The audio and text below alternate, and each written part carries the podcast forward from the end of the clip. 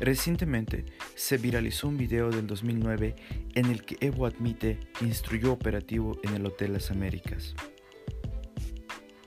En un video de abril del 2009 se puede ver al entonces presidente Evo Morales informar que dio instrucciones al vicepresidente Álvaro García Linera y por su intermedio al comandante de la policía para hacer un operativo a detener a estos mercenarios en relación a los sindicatos de terrorismo y separatismo. El día de ayer dejé instrucciones precisas al vicepresidente de la República y mediante el vicepresidente al comandante de la Policía Nacional a hacer un operativo y detener a estos mercenarios. Se escucha al Morales informar medios de comunicación en Venezuela.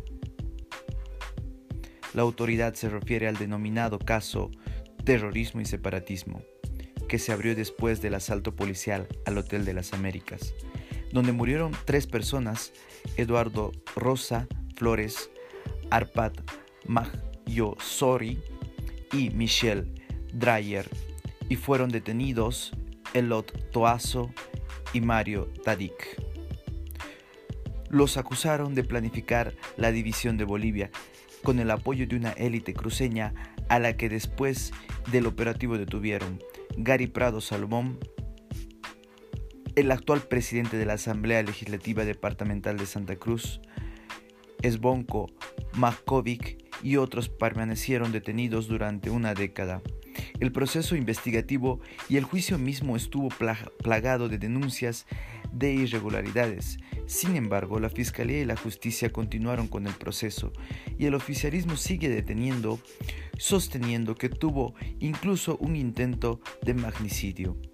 Entre tanto, las voces críticas señalaban que el caso había sido armado con un único propósito de descabezar y desarticular el liderazgo cruceño, quien entonces sumaba fuerza con la denominada media luna en el país y la opositora al gobierno del MAS.